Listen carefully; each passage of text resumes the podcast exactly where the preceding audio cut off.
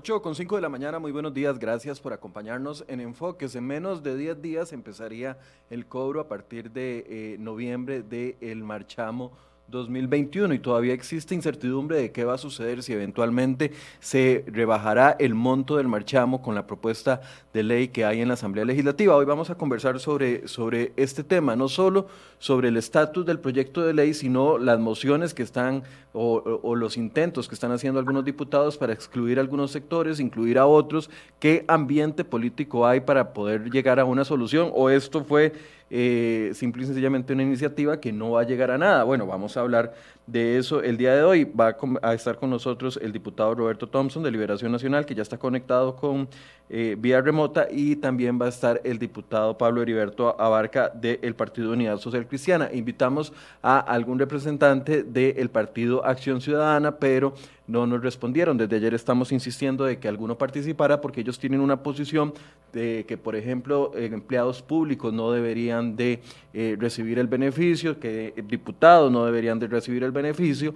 Entonces, eh, queríamos conocer su propuesta, pero decidieron no participar y hasta ahora no tenemos respuesta. Le voy a dar la bienvenida a don Roberto Thompson. Buenos días, don Roberto, ¿todo bien? Muy buenos días, Marco, los y todos los que nos ven y nos escuchan a la orden suya.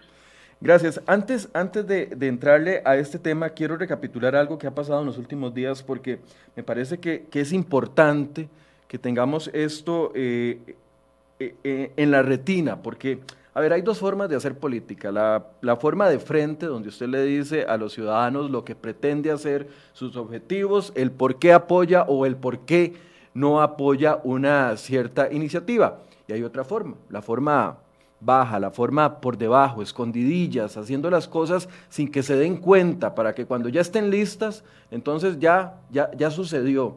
Y pareciera que eso es lo que ha estado pasando en presidencia en la, en la última semana. En medio del escándalo de, de la situación económica del país y la falta de rumbo, nos damos cuenta de dos noticias que vamos a abordar hoy y mañana. La primera fue el viernes, la firma de la convención colectiva con el Ministerio de Educación Pública, que se hace a escondidas, a espaldas de nosotros los ciudadanos y donde les abren la puerta. Los, los maestros habían recibido más de 28 mil millones de colones en sobrepagos y en una firma de convención colectiva en plena crisis, cuando estamos hablando de empleo público, cuando estamos hablando de la necesidad de eventualmente recortar gasto, donde estamos urgidos, no sabemos de dónde vamos a sacar el dinero para el próximo año y en medio de todo eso eh, nos damos cuenta de que se firma la convención colectiva ya cuando estaba firmada prácticamente y donde ya no se podía nada que hacer entre el gobierno y, y el Ministerio de Educación. Y le perdonan 28 mil millones que nos hacen un montón de falta en este momento, dinero girado de más, no es que les estaban eh, eh, dando dinero que ellos se merecían, no, dineros pagados de más y se perdona eso. Y además se crean dos, cuatro mil plazas. Eso pasa a escondidillas, ahí en casa presidencial, en una oficina donde no nos damos cuenta, la casa de cristal supuestamente, que decía Luis Guillermo Solís. Y además nos damos cuenta ayer de que hay una iniciativa de varios diputados de partidos como Liberación Nacional, como la Unidad Social Cristiana, de recortar el presupuesto de 11.5 billones de colones para el próximo año. Y donde hay iniciativas para recortar gasto, viene presidencia a escondidillas también ahí, hurgando, y manda una directriz para que recibamos los medios de comunicación ayer lunes antes de las 7 y 30 de la mañana, 10, 11, 12, 15 comunicados de prensa de todas las instituciones pronosticando el apocalipsis fiscal si no se hace, si se recortan los gastos que los diputados están proponiendo hacer.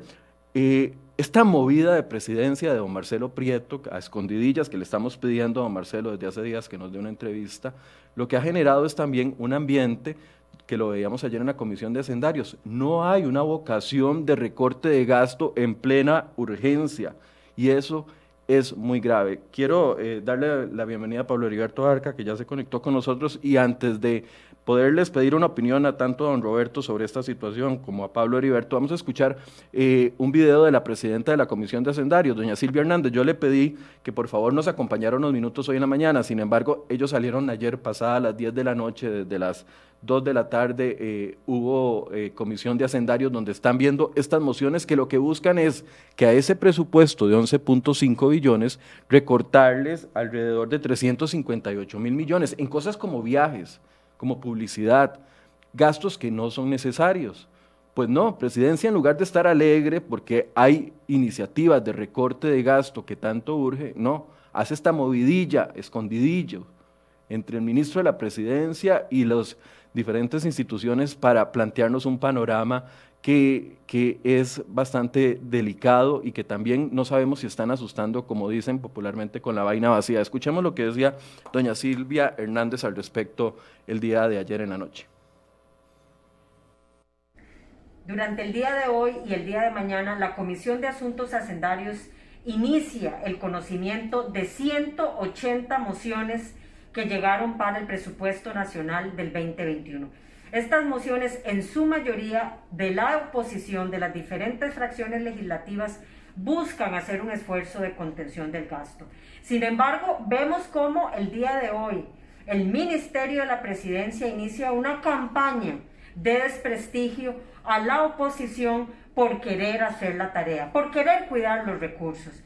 Yo le pregunto al ministro de la Presidencia, al presidente de la República, al ministro de Hacienda, que le digan a Costa Rica de dónde van a salir los recursos para cubrir la brecha entre los ingresos corrientes y los gastos corrientes que hay para el 2021.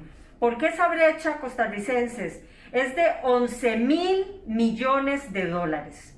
Que el presidente de la República, que el ministro de Hacienda señale si esos recursos para el presupuesto 2021 van a salir por más impuestos o por más deuda. Y que esa sea la discusión transparente que se tenga con Costa Rica. Y no contra los diputados que hacen un esfuerzo por reducir el gasto público, por reducir aquellas partidas superfluas, como el cambio de flotilla vehicular, como viajes al exterior, como una serie de, cambios en las instituciones que simple y sencillamente presupuestaron mucho más que el nivel de la inflación para este 2021. Señor presidente, ¿cómo se van a pagar los recursos que se necesitan para cubrir ese presupuesto de 11.4 billones de colones? Esa es la pregunta que usted tiene que responderle a Costa Rica. Y no el filibusterismo que están haciendo sus diputados el día de hoy, atacando a la oposición por querer hacer recortes, por querer hacer la tarea que desde el Ejecutivo no se hizo. Aquellos ministerios que puedan caer en una grave situación con alguno de esos recortes, pueden solicitar los recursos en un extraordinario y justificar, porque muchos de ellos no justificaron para este presupuesto. Eh, diputados, ayer cuando yo veía eh, la situación en la, en la, Comisión de Asuntos Hacendarios y se estaban discutiendo las mociones para recortar gasto, y uno veía la defensa, y qué lástima que el PAC no volvió a aceptar ninguno de los diputados estar aquí el día de hoy con nosotros, porque yo veía, por ejemplo, a Welmer Ramos y a Laura Guido defendiendo, por ejemplo, una moción que pretendía recortar eh, gasto en temas de publicidad. Y entonces se gastaron 15 minutos cada uno diciendo, es que si eh, ustedes recortan estos gastos, la gente no se va a poder dar cuenta y no vamos a poder publicar en la Gaceta, en el diario oficial y no vamos a poder, y un montón de cosas, y en cinco minutos los desarmaron diciéndole a los otros diputados, un momento, lo que se está diciendo no es verdad, los gastos de publicidad que estamos recortando son gastos de publicidad de autobombo que se hace el gobierno en medios de comunicación. O, el otro tema que estuvieron defendiendo. A mí me llama la atención porque nos hablan tanto de que están cumpliendo la tarea de recorte de gasto y al final de cuentas nos damos, nos damos eh, sale a la luz esta situación de, de, de una falta de vocación, de actitud, de verdad, de entender de que estamos en una emergencia y de que hay que recortar gastos. ¿Qué les parece a ustedes la movida de Marcelo Prieto el día domingo y ayer junto con los ministerios? Don Roberto, si gusta, empieza usted. Gracias. Bueno, muy buenos días a todos. Buenos días a Pablo este, y a todos los que nos están escuchando y viendo el día de hoy. La verdad es que este, bueno, uno no deja de asombrarse porque pareciera que ya en el ADN del, del, Partido de Acción Ciudadana del PAC está el doble discurso, la forma en que plantean las cosas al país.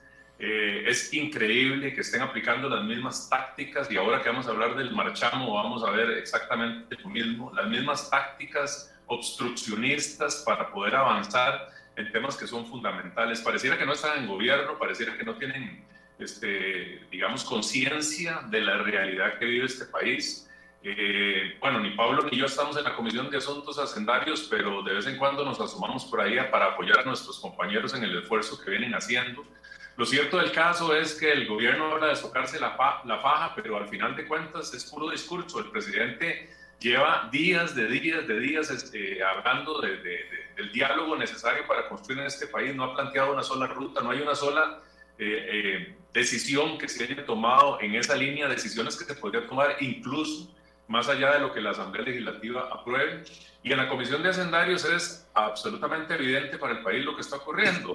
Nuestros diputados, los diputados básicamente del Partido Unidad y del Partido Liberación Nacional están haciendo la tarea que le corresponde al gobierno es decir, este, no hay ninguna forma de sostener el presupuesto del año entrante si no se hacen esos recortes. Y pues el gobierno simplemente se limita a mandarlos, pero además, eh, con, una, con un absoluto cinismo, se dedica a lanzar a todos los sectores en contra de, de las diputadas y diputados que están tratando de hacerlo responsablemente, eh, acusándonos de dejar una serie de, de, programas sin financiamiento cuando ellos mismos saben que no existen recursos para financiarlos. Y esto, eh, le digo, esto es precisamente por la responsabilidad con que eh, hemos asumido nosotros, por lo menos en estas dos fracciones, este esfuerzo que tiene que ir en las dos líneas. De manera que yo, ya, ya, ya le voy a decir, ya a mí nada me extraña del PAC, ya a mí nada, nada me extraña de lo que ha venido pasando, ya a mí nada me extraña de, la, de una fracción que este, le sigue dando este, comparsa a un gobierno sin ruta, sin rumbo, y que simplemente le sigue trasladando la responsabilidad a la Asamblea Legislativa, pero además eh, señalando a la Asamblea Legislativa como el causante de todos los males del país. La verdad es que ya es hora de que el país entienda que estamos en manos de un gobierno incapaz eh, y que eh, vamos a seguir adelante nosotros haciendo la tarea, que es lo que nos corresponde, porque de lo contrario este país no va a poder salir adelante. Pablo Heriberto, buenos días. Buenos días, muchas gracias Michael, un saludo a Roberto y a los costarricenses. Efectivamente, pues todas las prácticas que antes el PAC consideraba antipatriotas, eh, las está aplicando, las está aplicando en utilizar todo el tiempo disponible para dilatar la, la entrada a la discusión de, de, mociones que van a permitir un recorte importante en términos de, eh, digamos, del, del presupuesto que tenemos, que es un presupuesto que, sí, el 55% o probablemente más de ese presupuesto es financiado con deuda.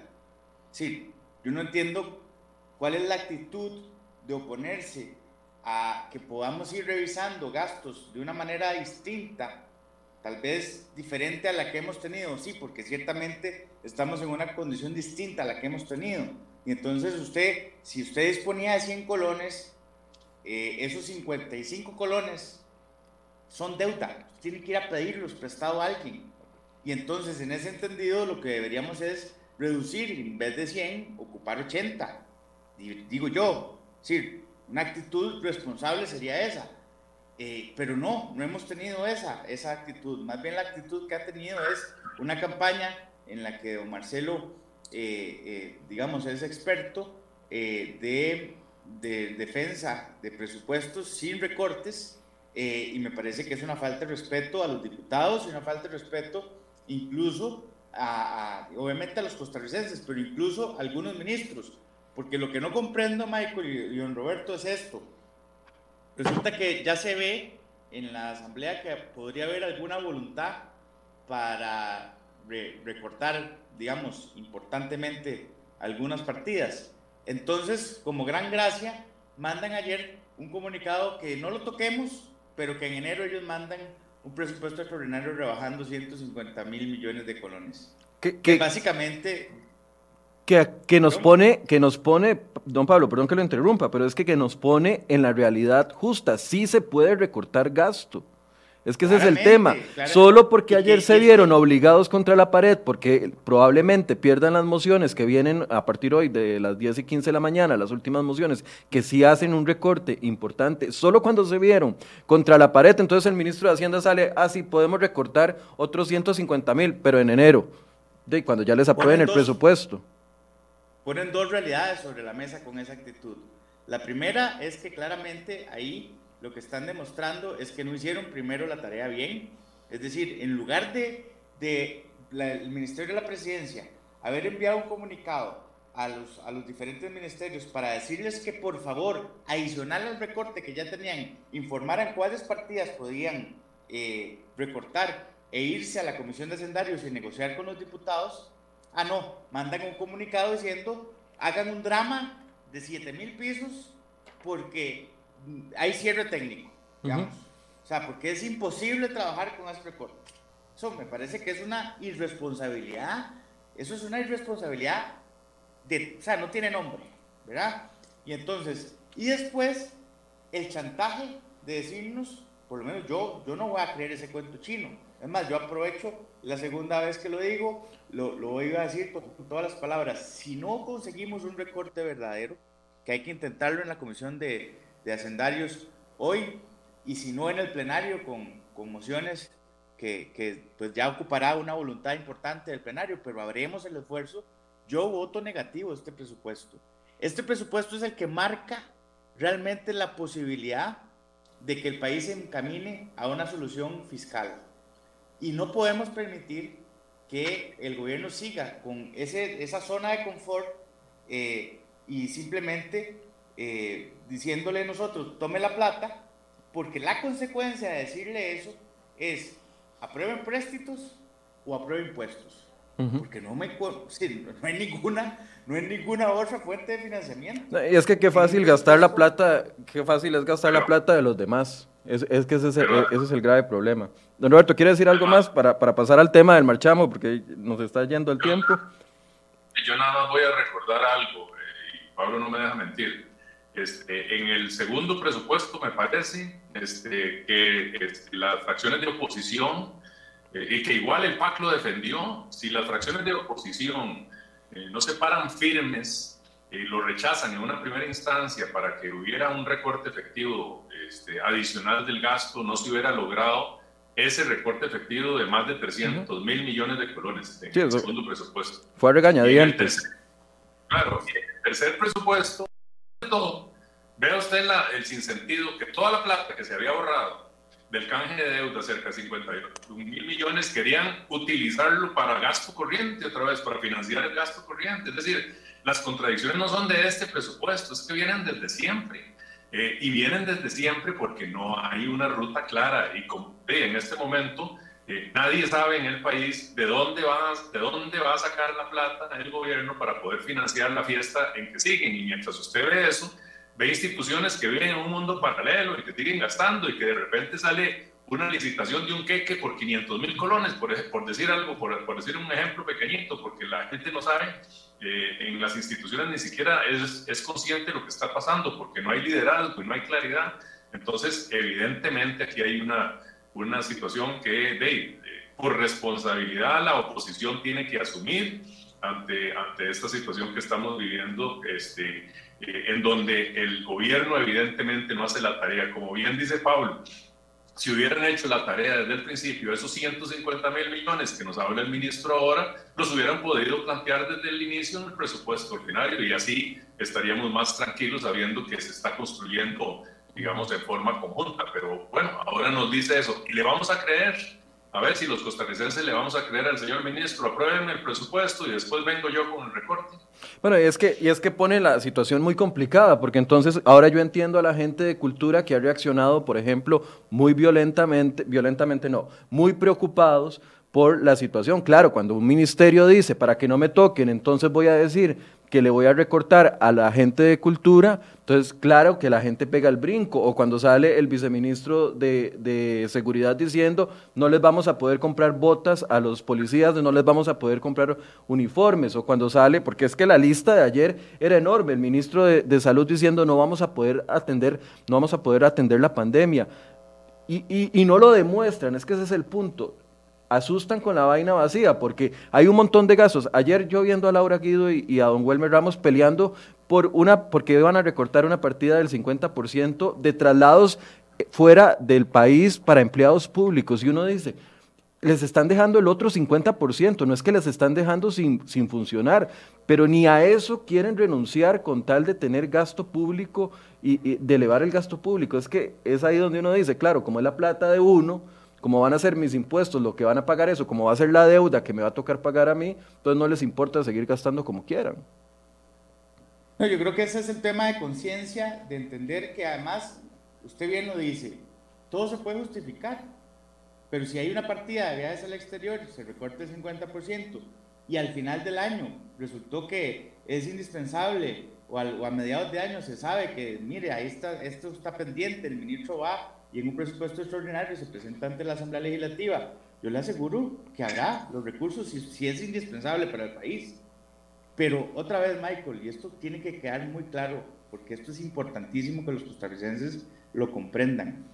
Más del 50% del presupuesto de nosotros es con deuda. Y esa deuda es re cara. Y esa deuda además está, eh, eh, esa deuda además cuesta ahora conseguirla. Y entonces la única salida existe es recorte el gasto. Y tenemos que recortar el gasto para entonces hacer reposiciones y usar la plata en realmente lo que se necesita y usar la plata en ayudarle a la gente. Porque también hay que, o sea, tiene que pensarse en que el Estado tiene que ayudarle a las personas, no las personas estar solo en función del Estado. El Estado no puede estar siempre pidiéndole más sacrificio a la gente sin, sin devolverle con alguito. Y eso me parece que es sustancial. Yo veo en redes todo el tiempo y veo al, al, PAC incluso reclamando y diciendo, ah, es que los diputados no se rebajan el salario, ah, es que, eh, vea, eso es lo típico. Porque ustedes no han aprobado el recorte, a, el recorte al, a los salarios de ustedes. a eso voy, a eso voy. Recortar las galletas y recortar la comida, eso no resuelve el déficit fiscal, Michael. Estamos hablando, ese discurso es solo una cortina de humo para no entrarle al verdadero y, al, verdadero problema. El verdadero problema es un presupuesto desbalanceado y, diseñado en la opulencia y en el entendido de que aquí siempre va a haber plata y que la plata es inagotable. Ahí hay proyectos de ley que habrá que discutir y dictaminar para, para rebajarnos el salario, pero eso no resuelve absolutamente nada del problema que estamos hablando. O sea, pueden hacerlo, pero eso otra vez, esa es una cortina de humo que han vendido muy ágilmente eh, y que me parece también es solo una práctica para desviar la atención de lo que es realmente importante, eficiencia en el Estado y cómo podemos hacer un uso real, eh, eh, realmente eficiente de esos recursos. Para, para pasar al tema del marchamo, ¿ustedes dos qué posición tienen con respecto al proyecto de ley que pretende recortarles el salario a ustedes como diputados? ¿Lo, lo apoyan? ¿Cuál, ¿Cuál, de todos? Es que no sé cuál, cuál, hay varios y yo realmente creo que... Eh, ¿Apoyaría alguno de los que hay? Entonces le cambio la pregunta. ¿Apoyaría alguno de los proyectos que pretende recortarle salario a, diputados? Entendiendo de que si les recortan un millón sería un ahorro de 57 millones, que sería importante, pero, pero a ver, yo entiendo lo que dice don Pablo, eso no soluciona absolutamente nada. 57 millones se gastan en 5 minutos en el Estado, en menos de 5 minutos. Eso es, eso es caer en el juego de, la venganza y de poner a pelear a la gente.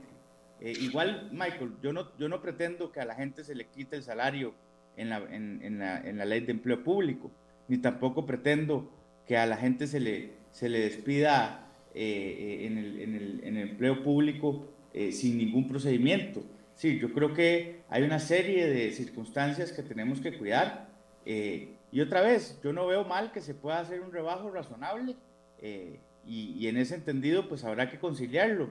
Eh, no es tampoco la posición populista de yo me, o sea, porque si algunos diputados quisieran hacerlo, como hay algunos que han planteado, ya deberían estar donando el porcentaje de salario que consideren y, y no ocupan proyecto de ley, si es que les sobra la plata. ¿Verdad? Eh, hay algunos ahí que se rasgan las vestiduras en redes, ay, no me han aprobado, y done eh, eh, parte del salario. ese, ese, me parece, es una discusión que está pendiente y pues tendremos que tomar la decisión pronto. Don Roberto, ¿qué posición tiene usted? yo, yo estoy de acuerdo. Me parece que hay varias propuestas ahí, yo las votaría totalmente a favor. Hay, hay algunas que yo creo que tienen, eh, que, que, pueden avanzar más. Por ejemplo, hay una que tiene que ver con eliminar el tema de la gasolina y el celular y eso. Me parece que eso, eso debería aprobarse rápidamente. Yo no tengo ningún problema con eso. En realidad me parece que esa es una, una señal importante. Eh, y bueno, lo deberíamos hacer, eh, ciertamente. Yo tampoco yo tampoco entro al discurso populista, el mismo que, menciona Pablo, pero sí me parece que hay algunas señales que podríamos dar y, y ojalá las demos en los próximos días también. Eh, pero, pero bueno, el problema es más de fondo, ¿verdad? El problema también en este, en este tema, para ya pasar al otro, es un tema de manejo y manipulación de la información y de la opinión pública. Es un tema de cómo los mismos diputados del Partido Acción Ciudadana que deberían estar preocupados por hacer la tarea, más bien lo que están haciendo es utilizando las redes sociales para, para enardecer eh, y, llevar mayor crispación a la, a, la, a, la, a la, sociedad costarricense. Ellos tienen el doble discurso que por un lado plantean el tema del diálogo para poder bajar este, eh, el, el, clima de convulsión social, pero por el otro lado están eh, en una campaña de miedo ante las instituciones, eh, de este, agresiva contra las diputadas y los diputados, eh, llenando a la gente de información incorrecta, eh, evadiendo su responsabilidad y me parece que eso es, que eso es digamos, una de las cosas más graves y que al final le va a dar vuelta al propio gobierno, porque si no hacemos las cosas como deben ser, en muy poco tiempo estaremos pagando las consecuencias de semejante irresponsabilidad. Bien, pasemos al tema de, el marchamo y de la situación del proyecto de ley eh, que ustedes nos pueden actualizar. Antes, la gente que me está preguntando de que por qué no hemos abordado el tema de la convención colectiva del MEP, que repito, se firmó a escondidillas en una oficinilla en Casa Presidencial el viernes y nos, dieron, nos dimos cuenta cuando ya estaba todo firmado y aprobado. Ese es el tema de mañana en Enfoques. Vamos a tener tres expertos analizando la convención colectiva del MEP y lo que usted y yo vamos a tener que pagar adicional para poder pagar esa convención colectiva para los empleados de educación. Así que los invito a que se conecten mañana. El proyecto de, de Marchamo, ¿cómo está ese proyecto? Faltan 10 días, por lo general, lo del cobro del Marchamo empieza los primeros días de noviembre. ¿Qué, cómo, cómo, ¿Qué estatus tiene ese proyecto de ley? El que gusta empezar. Ya, el, el, proyecto de ley, este, digamos nosotros, Pablo y yo que estamos en la Comisión de Asuntos Económicos, junto con otras compañeras y compañeros, hicimos un esfuerzo por juntar tres iniciativas que había presentadas en la corriente legislativa, de consensuar un texto único, un texto eh, sustitutivo para una de ellas, avanzar, eh, a pesar de la oposición, de nuevo, del PAC, que le presentó eh, originalmente 47, 50 mociones, algunas de ellas sin ningún sentido para trazar el proyecto porque no creían en él. Logramos este, en, una, en un par de sesiones eh, tomar el control de la comisión, de manera que logramos sacar todas las mociones y el proyecto fue dictaminado el pasado 5 de octubre y pasó al plenario. Lamentablemente se nos metió el receso del traslado. ayer que reiniciamos las labores, eh, presentamos una, bueno, firmamos eh, varios diputadas y diputados una moción para dispensarlo de trámite porque eh, usted sabe que el proyecto una vez que llegue al plenario tiene que cumplir un, un periodo de dos días de mociones 137 y tenemos la amenaza del Partido Acción Ciudadana de plantear mociones respecto al tema, pero no mociones que vayan a construir, sino mociones que vayan a desvirtuar el objetivo del proyecto. Eh, y nosotros lo que pretendemos, y así lo hemos hablado tanto Pablo como yo, como los otros compañeros, es que mañana miércoles se vote esa moción de dispensa de trámite y mañana mismo le podamos entrar a la discusión eh, a través del, digamos, del aporte de algunas, de algunas cosas que quedaron pendientes, como por ejemplo el hecho de que queden por, quedemos por fuera los miembros de los supremos poderes, este, diputados, incluyéndonos, eh, de los beneficios del proyecto eh, y este, avanzar, ojalá entre eh, mañana y el jueves será, en, ojalá en la aprobación del primer debate. Pero eso va a depender mucho de la actitud que asuma el PAC nuevamente en el plenario legislativo. Si, si ellos mantienen esta actitud obstruccionista como pareciera que han retomado en, los, en las como en la Comisión de Asuntos Hacendarios, va a ser muy difícil que avancemos. el proyecto tiene que estar aprobado antes de fin de mes para que tenga efectos, porque ya entra en cobro el, el, el, el marchamo a partir del 1 de noviembre. Estamos haciendo todo lo necesario para que esto sea así. nosotros seguimos pensando que esto es parte del equilibrio que tenemos que llevar a, la, a la, gente.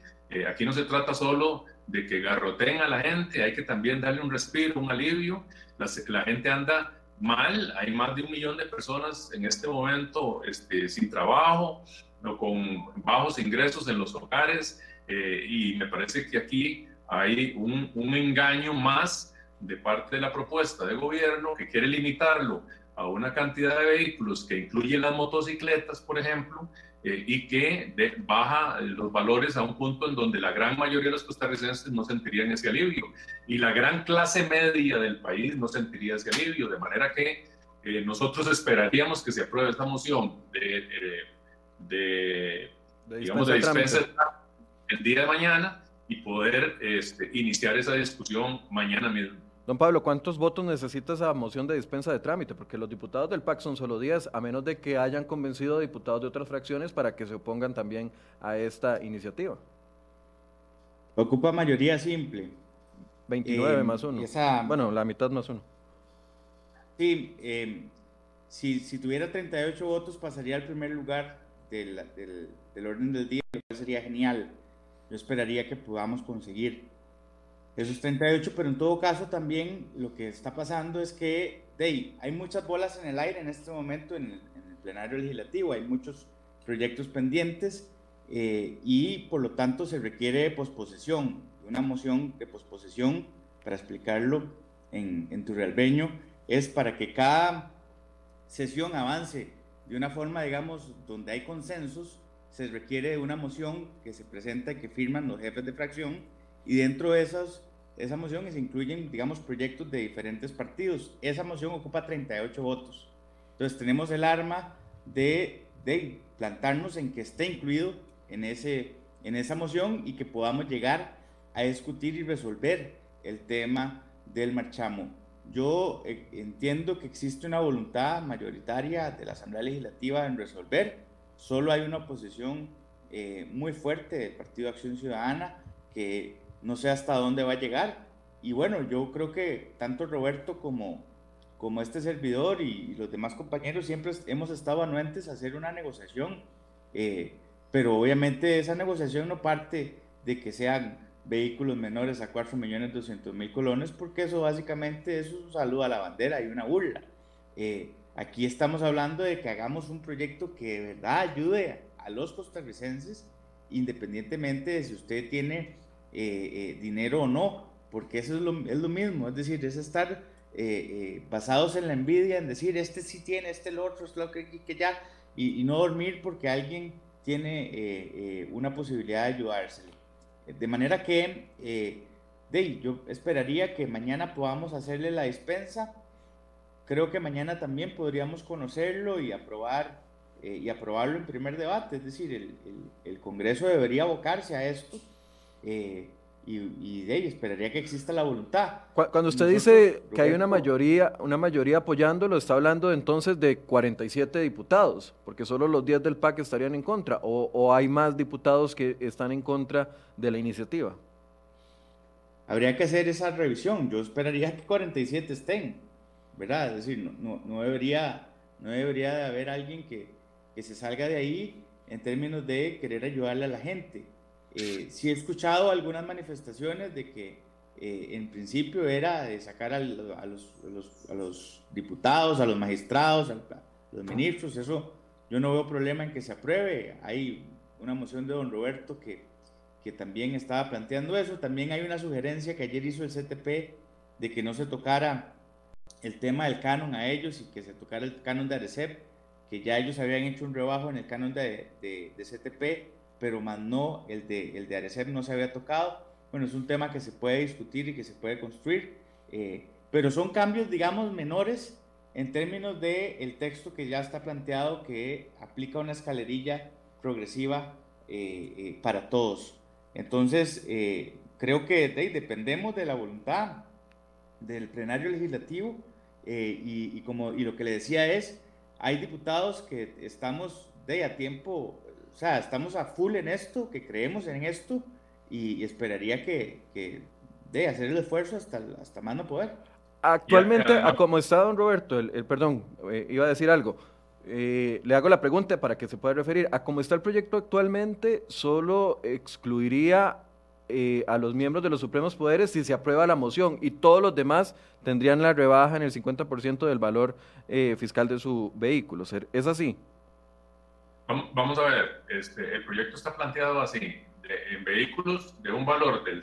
vamos a, primero, empecemos por este, disgregar un poco la cosa.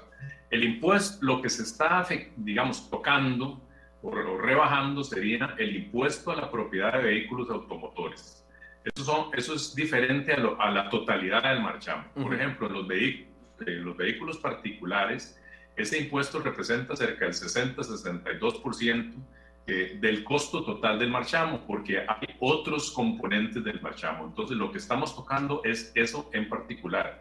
En el caso de las motos es mucho menor. Eh, no sé, Pablo, creo que anda por el 11%, ¿verdad? Aproximadamente en el caso de, de las motocicletas. Entonces, lo que estamos este, procurando es una rebaja en ese impuesto, no en la totalidad del marchamo. ¿Por qué? Porque no queremos afectar, por ejemplo, el seguro obligatorio este, que se paga dentro del marchamo, que en el caso de las motocicletas es importante porque representa cerca del 80% del marchamo. Eh, pero, entonces, eso es lo primero. Entonces, eh, lo segundo es que este, eh, en ese, en ese digamos, en, ese, en esa escalera que habla Pablo, estamos hablando de que los vehículos que tienen un valor de 0 a 20 millones de colones se aplicaría un 50% del rebajo.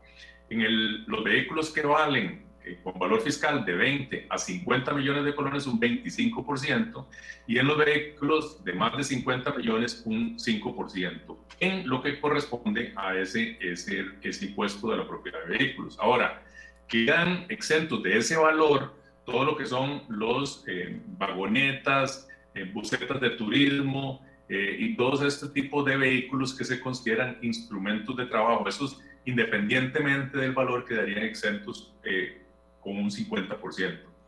Ahora, adicionalmente a eso, en el caso de las motocicletas, para que el rebajo sea efectivo y como el componente del impuesto a la propiedad de vehículos es tan, digamos, mucho más bajo, se eh, adicionó la posibilidad de que quedaran exoneradas las motocicletas del impuesto al valor agregado para que por lo menos tengan algún tipo de alivio. Y hay un tercer componente que tiene que ver con este, un eh, rebajo del 30% al canon que pagan este, los, eh, los vehículos de transporte público al Consejo de Transporte Público, de manera que paguen solo un 70%. Esos son, digamos, a grandes rasgos, digamos, las características del proyecto. Al proyecto habría que adicionarle, mediante esa moción, que los miembros de los supremos poderes y jerarcas y, miembros de junta directiva de todas las instituciones del país quedaran, eh, digamos, eh, sin eh, excluidos de ese beneficio. De manera que este sería todo este grupo de funcionarios de alto nivel que quedarían totalmente excluidos de, de este beneficio. y básicamente mm, por ahí está. Ahora, hay una, hay una, digamos, una preocupación que don Rodolfo Méndez ha planteado respecto al tema del financiamiento de la atención de las carreteras, del mantenimiento vial, pero bueno, yo lo que digo es lo siguiente, en el, en, en, el, en el resultado final para efectos de probablemente el ingreso se baje alrededor de un 30%. Entonces yo, de lo que le planteo a don Rodolfo es, eh, aseguremos los recursos única y exclusivamente para el tema de mantenimiento vial.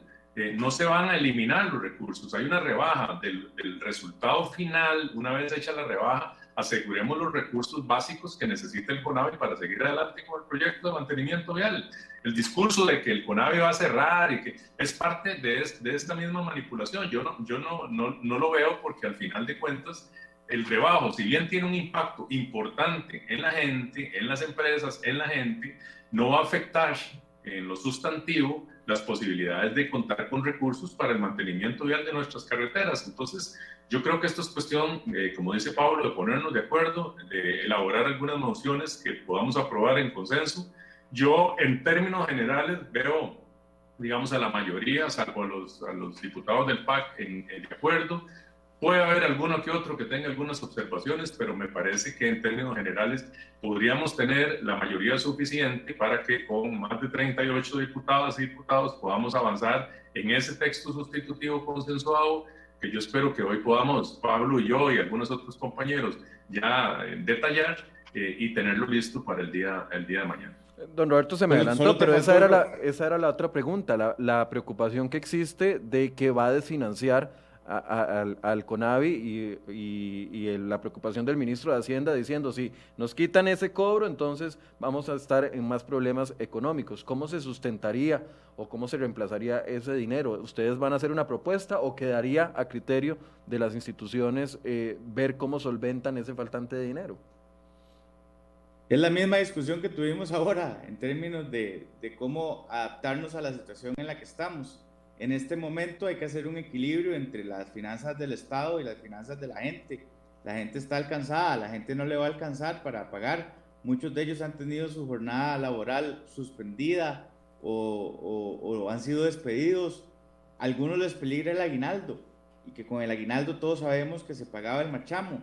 Y, claramente de, es una situación en la que tenemos que poner en equilibrio eh, y la Asamblea le corresponde hacer ese equilibrio y al gobierno entonces le corresponde hacer las tomar las decisiones a lo interno de, suspender un proyecto o acomodar o posponer lo otro, eh, recortar una cosa, eh, reemplazarla por otra. Sí, estamos en una, en una época en la que se requiere de tomar decisiones de ese tipo eh, y, y, nosotros estamos haciendo un esfuerzo para ayudarle un poquito a la gente. En ese entendido también yo considero que eh, los recursos de CONAVI no necesariamente todos tienen que eliminarse. El gobierno puede hacer un reacomodo, eh, puede eh, hacer una distribución entre otros ministerios y aportarle al CONAVI. Es decir, puede hacer todo un, un, replanteamiento de las cosas, pero lo que requiere es voluntad. Lo que se requiere es de verdad la voluntad de ayudarle a la gente. A don Roberto le faltó explicar que estamos exonerando el IVA en el, en el pago del machamo de las motos. Es en lo único que hemos podido eh, de pues eh, entrarle sin afectar el SOA, porque al final eh, si afectamos el, seguro obligatorio, ya ahí sí se nos enreda el tema y además generaría gastos para la caja y generaría efectos muy negativos, de manera que yo sí hago un llamado al INSS porque obviamente la siniestralidad bajó y eso tiene todo un comportamiento actuarial y tiene todo un cálculo que podría eh, eh, tender a la baja. Esperaría que sea así, esperaría que lo anuncien eh, cuando corresponda así. En ese entendido, pues ya el 13% del marchamo más ese posible rebajo ya significaría pues una ayuda importante. Viendo aquí el, el, calendario, estamos 20 de octubre, queda 21 y 22 porque ustedes los viernes no, no sesionan, entonces queda por fuera el 23 y el 30. Entonces, hablando en días efectivos, solamente hay 1, 2, 3, 4, 5, 6 días efectivos para realizar todo esto que ustedes nos están diciendo. ¿Cómo, ¿Cómo ven los tiempos? Siendo realistas para no meterle a la gente una expectativa de algo que tal vez no pueda suceder. Siendo, siendo realista, este, si eh, la, la, opción, eh, digamos, para poder aprobarlo es que mañana tengamos los votos necesarios para aprobar la moción de dispensa de trámite, eh, que podamos consensuar eh, ese, ese, texto, digamos, sustitutivo que incluya estas, estas condiciones que hemos hablado en este momento eh, y que podamos entre mañana mismo y el jueves empezar en esta discusión. Pero también siendo realistas va a depender de la actitud que asuma el Partido de Acción Ciudadana con respecto al tema si la actitud va a ser nuevamente de bloquear la posibilidad, como lo está haciendo en, en, hacendarios, utilizar todo el tiempo que tienen todos los diputados, reiterar algunas mociones, plantear algunas, eh, algunas otras, etcétera, eh, pues ahí sinceramente va a ser muy difícil. De manera que aquí lo que hay que tener claro es que existe una inmensa mayoría de diputados, probablemente más de 40 y cerca de 47, estamos en esa disposición, pero lamentablemente, a pesar de las reformas que tiene el reglamento, existen posibilidades de, eh, digamos, de alargar esta discusión hasta más allá del tiempo eh, en que eh, se, planteó. Eh, y bueno, este, ya hemos dicho las razones por las cuales nos parece que la propuesta que está haciendo el PAC es, es una burla al, al, objetivo del proyecto, que por supuesto que pierde todo sentido y que esa es una excusa más para no entrar en un tema de fondo. Yo haciendo los números, Michael, este, me imagino más o menos que lo que, está, lo que se está hablando por no sé, más o menos estamos hablando de 160 mil millones de colones, de los cuales cerca del 30% estaríamos hablando de que se garantizarían de ingresos cerca de 120 mil millones de colones, de los cuales eh, eh, la mitad, de los cuales 80 mil millones son más o menos lo que, lo que utiliza en condiciones normales el CONAVE para, para todo, eh, para financiar todo, toda su operación y también este, para darle mantenimiento a, a las vías, de manera que como dice Pablo, bien podría, con los recursos que quedan, eh, apoyar ese alivio para la gente, que es muy importante para la gente en el rebajo, pero además reacomodar las partidas internas para dedicar los recursos en momentos de crisis a lo que, a lo que realmente urge, porque aquí no podemos seguir en la fiesta de seguir gastando todo exactamente igual, porque de ahí no hay plata para eso, pero este, tampoco la gente tiene la plata. Eh, de manera que yo creo Termine la idea para preguntarle, don Roberto. Termine la idea. Yo creo que aquí hay una posibilidad de que con los recursos que este, quedan una vez hecho el, rebajo se puedan reacomodar y se puedan reajustar esas partidas internas para poder cumplir con lo básico que necesita cumplir el Estado. Pero por el otro lado, le estamos ayudando a la gente también este, que necesita ese respiro, eh, sobre todo en esta época tan difícil. Pero entonces, para tenerlo claro, si no se aprueba mañana, eh, si, si, antes de mañana miércoles no tenemos los votos necesarios, ustedes no tienen los votos necesarios amarrados para la dispensa de trámite, entonces prácticamente la iniciativa quedaría enterrada por tiempos, porque no daría chance ni jueves y los cuatro días hábiles que hay para sesionar la próxima semana. Yo creo que sí, todavía tenemos días y bueno, incluso podemos sesionar el viernes si fuera necesario, esto es un tema urgente. Este, yo no veo ningún problema en eso, yo estaría dispuesto a ir el viernes, en otras ocasiones hemos sesionado viernes, sábado y hasta domingo. Eh, lo cierto caso es que hay que buscar un, un, un, apoyo de los jefes de fracción en ese sentido y, y estamos haciendo los esfuerzos requeridos. Yo no diría que si no se aprueba mañana ya no hay tiempo. Eh, tiempo hay, para usted, ¿cuándo es el tiempo límite entonces? Para hacerle, replantearle la pregunta. ¿Cuál sería el tiempo límite para, para que esto se convierta en ley efectivamente? Yo diría este, que tendríamos que estar máximo votando el primer debate lunes, eh, lunes o martes a más tardar para que el jueves de la semana siguiente podamos estar votando el segundo debate. Por ahí es donde, donde irían los tiempos, más o menos. Eh, don Pablo, ¿piensa igual con el tema de los tiempos? Sí, yo esperaría que el jueves a más tardar esté aprobado un segundo debate, jueves 29, eh, y ese, ese tiempo daría, estaría, digamos, daría margen suficiente para que el presidente lo firme y que se corran los, los sistemas. El, la fecha límite eh, es el 29 de, de, octubre, eh, pero insisto, yo creo que Roberto hace un, un comentario que es sustancial en esto porque de aquí al final también en la injusticia que es eh, la política y en eso eh, de hay una mayoría de diputados dispuestos a hacer esto. Sí, está la, es, es, es, es, de verdad, no es, no es una mentira.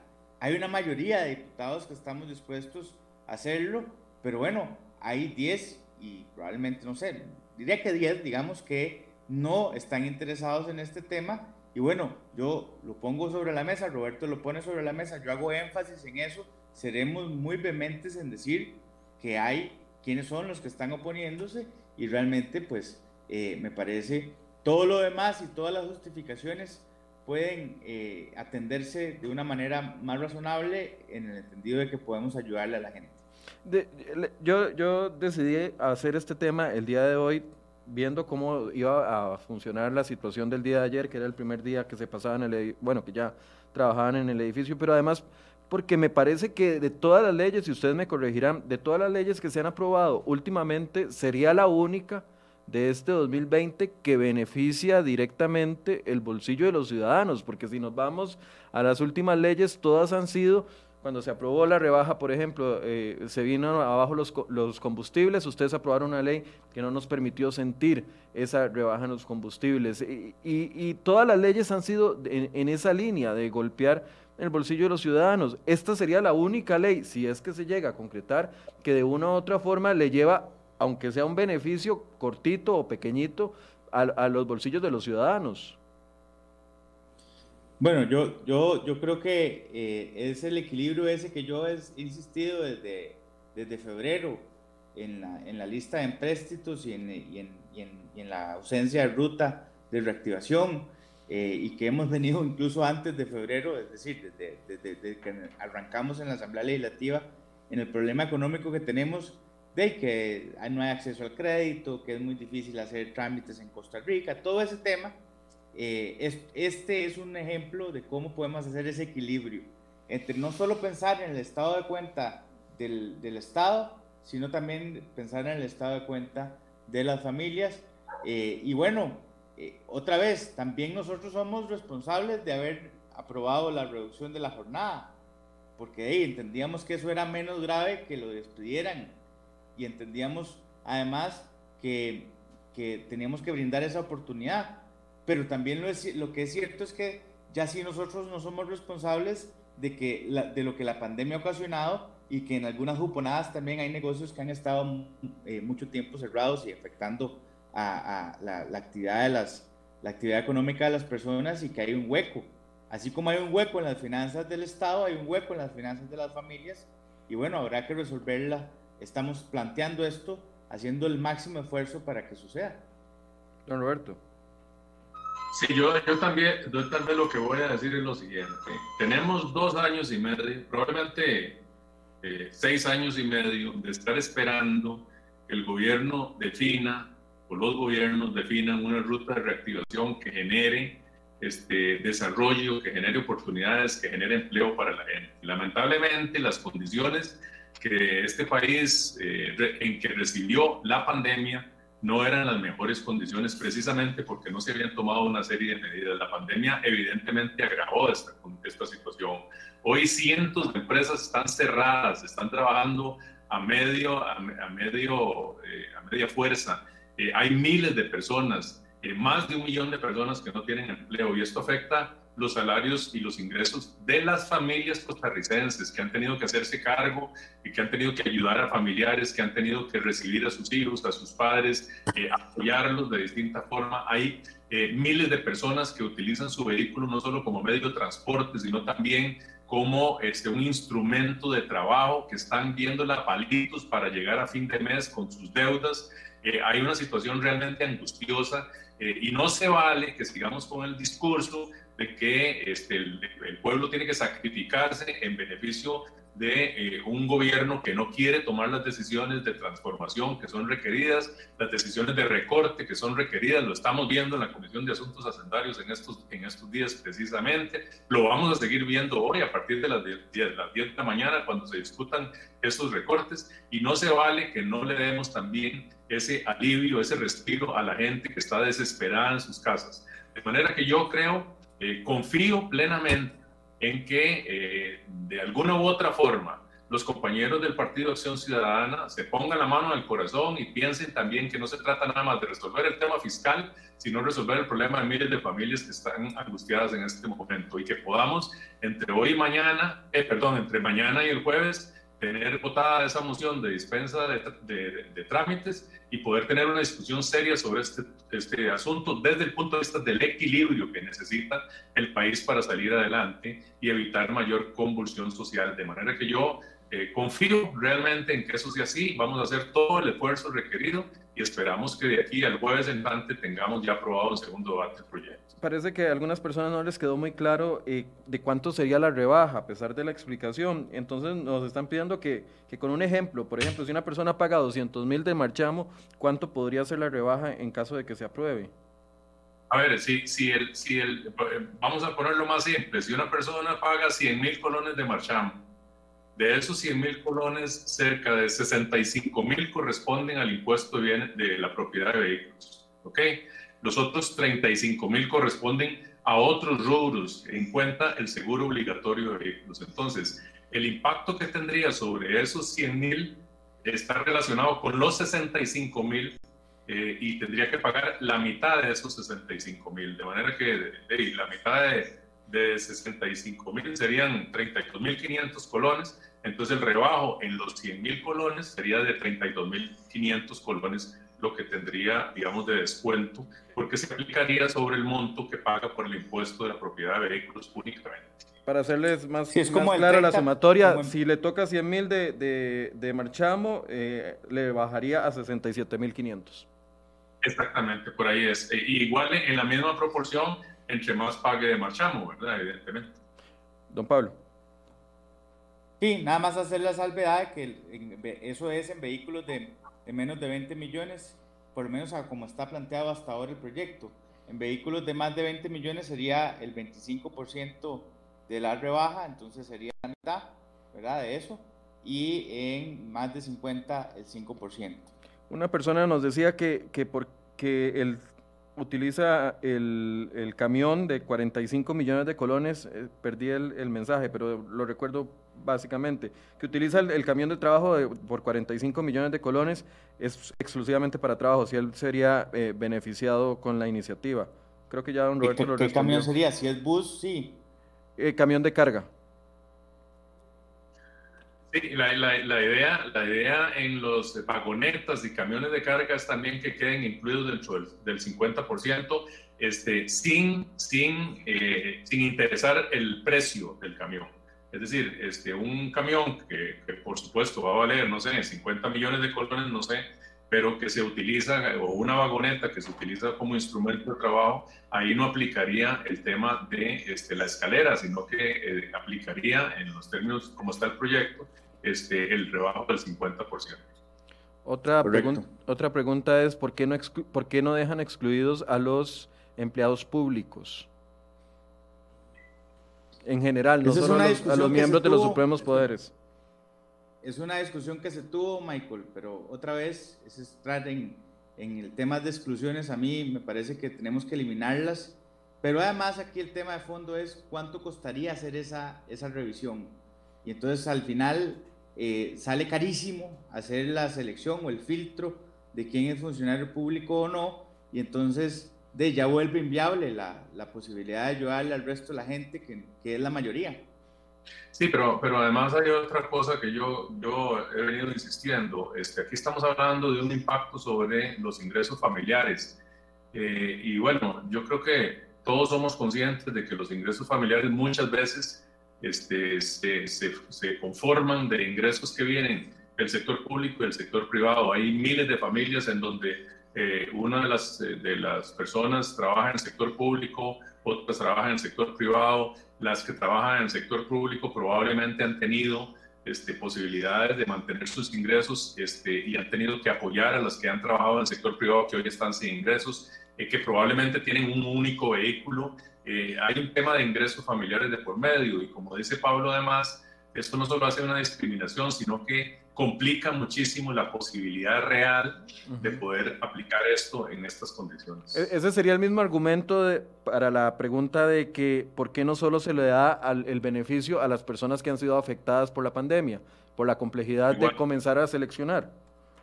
Así es, igualmente. Exactamente.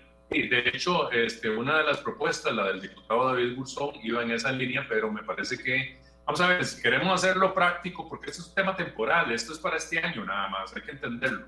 Este es un, alivio para este año que, que estamos hablando en, una situación de crisis. Entonces, si queremos hacerlo práctico, tenemos que hacerlo de esa manera. De lo contrario, va a ser muy difícil este, que el Ministerio de Hacienda pueda hacer todo el, el movimiento eh, para poder este, justificar y empezaríamos con los trámites burocráticos de quién está afectado y quién no está afectado. Eh, y, bueno, eso nos generaría una discusión ya más compleja. Eh, bien, que si nos puede hacer el mismo ejercicio que hizo con el, el, el valor de los 100 mil colones en un vehículo, ¿cómo aplicaría en una moto? No, sería en una moto que pague 100 mil colones, sería 13 mil colones lo que se le lo que se le rebaja porque... Porque sería solo el IVA. exactamente. Es que, es que también, este, Michael, ahí es una cosa importante para todos los propietarios de motocicletas. Este, hemos estado buscando la manera, este, de hecho, con la compañera Franji Nicolás, que también es una de las que está trabajando en esto, eh, hemos estado buscando la manera de apoyarlos un poco más. El problema que tenemos con las motocicletas es que más del 80% del marchamo corresponde al seguro obligatorio de vehículos. Eh, por, este, de, por, por, lo que habló Pablo de la siniestralidad. De manera que este, ahí, eh, si tocamos ese, ese monto, este, se nos complica con los temas de seguros en materia de motocicletas, que digamos que hay un alto riesgo. Eh, entonces tenemos poco margen. Una opción sería no solo bajarles el 50% del valor del, el, impuesto a la propiedad de vehículos, que sería, digamos, un monto relativamente pequeño, porque andaría como un 5 o 6%, pero además, eh, por eso hemos pensado en la exoneración del impuesto al valor agregado, para que de alguna forma se sienta este beneficio en todos los casos de las motocicletas. Eh, bien, una conclusión que quieran hacer los dos. Pablo, usted por orden de edad. Yo, me, bueno, me parece que hay una, hay una voluntad, insisto, mayoritaria de la Asamblea Legislativa en hacer esta, esta carrera. Eh, es una carrera que iniciamos con, diría, bastante margen, pero que de, fue torpedeada por todas las, con todas las armas posibles por el Partido Acción Ciudadana y esperaría que podamos conseguirlo. Creo que es parte de las discusiones que vienen en Costa Rica que serán mucho más frecuentes de eh, hacer ese equilibrio entre las finanzas del Estado y las finanzas de la gente. Eh, y bueno, vendrán discusiones mucho más fuertes, pero yo creo que hay que hacer un llamado al sentido de solidaridad de los costarricenses y no estar pensando en que un beneficio va, eh, le va a aplicar a uno y entonces ya no hagan nada porque ese va a salir beneficiado. Hay que pensar en mayorías, hay que pensar en la gente que la está pasando mal y, por, y, por, y para ayudarle a la gente de pues a veces hay que eh, hacer decisiones de, pues, genéricas, prácticas, rápidas, eh, temporales, que vayan a permitirle pues un alivio eh, temporal a, las personas. Don Roberto. Sí, bueno, yo nada más quisiera, sigo siendo optimista de que el proyecto este, logre avanzar entre mañana y el jueves. Ojalá este, recibamos el apoyo, ojalá de todas y todos los diputados y, y ojalá la fracción del PAC nos permita avanzar como corresponde en democracia y en, mayorías.